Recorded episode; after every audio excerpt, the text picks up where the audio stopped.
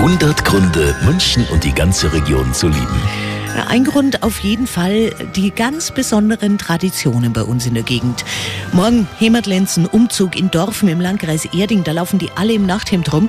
Der Bürgermeister von Dorfen, Heinz Grundner. Der Legende nach ist es ein Brauch, der den Winter austreiben soll. Historisch ist es aber nicht ganz genau gesichert. Das ist aber auch nicht das ausschlaggebende Moment. Der unsinnige Donnerstag bedeutet für uns Gaudi, Spaß und Frohsinn und für die Bürgerinnen und Bürger unserer Stadt ist es ein hervorragender, schöner Tag, an dem gefeiert wird, gelacht wird und an dem wir das Leben genießen. Richtig so. Das macht morgen zum Beispiel auch Landsberg. Da ist lumpiger Donnerstag. Da machen die Geschäfte alle zu. Die Behörden schließen schon um 10 und dann wird eigentlich nur noch gefeiert und es geht rund in den Kneipen. Und das Ereignis natürlich hier in München. Unser Arabella Weiber Fasching im Hofbräukeller am Wiener Platz morgen Abend. Alle Infos auf radioarabella.de.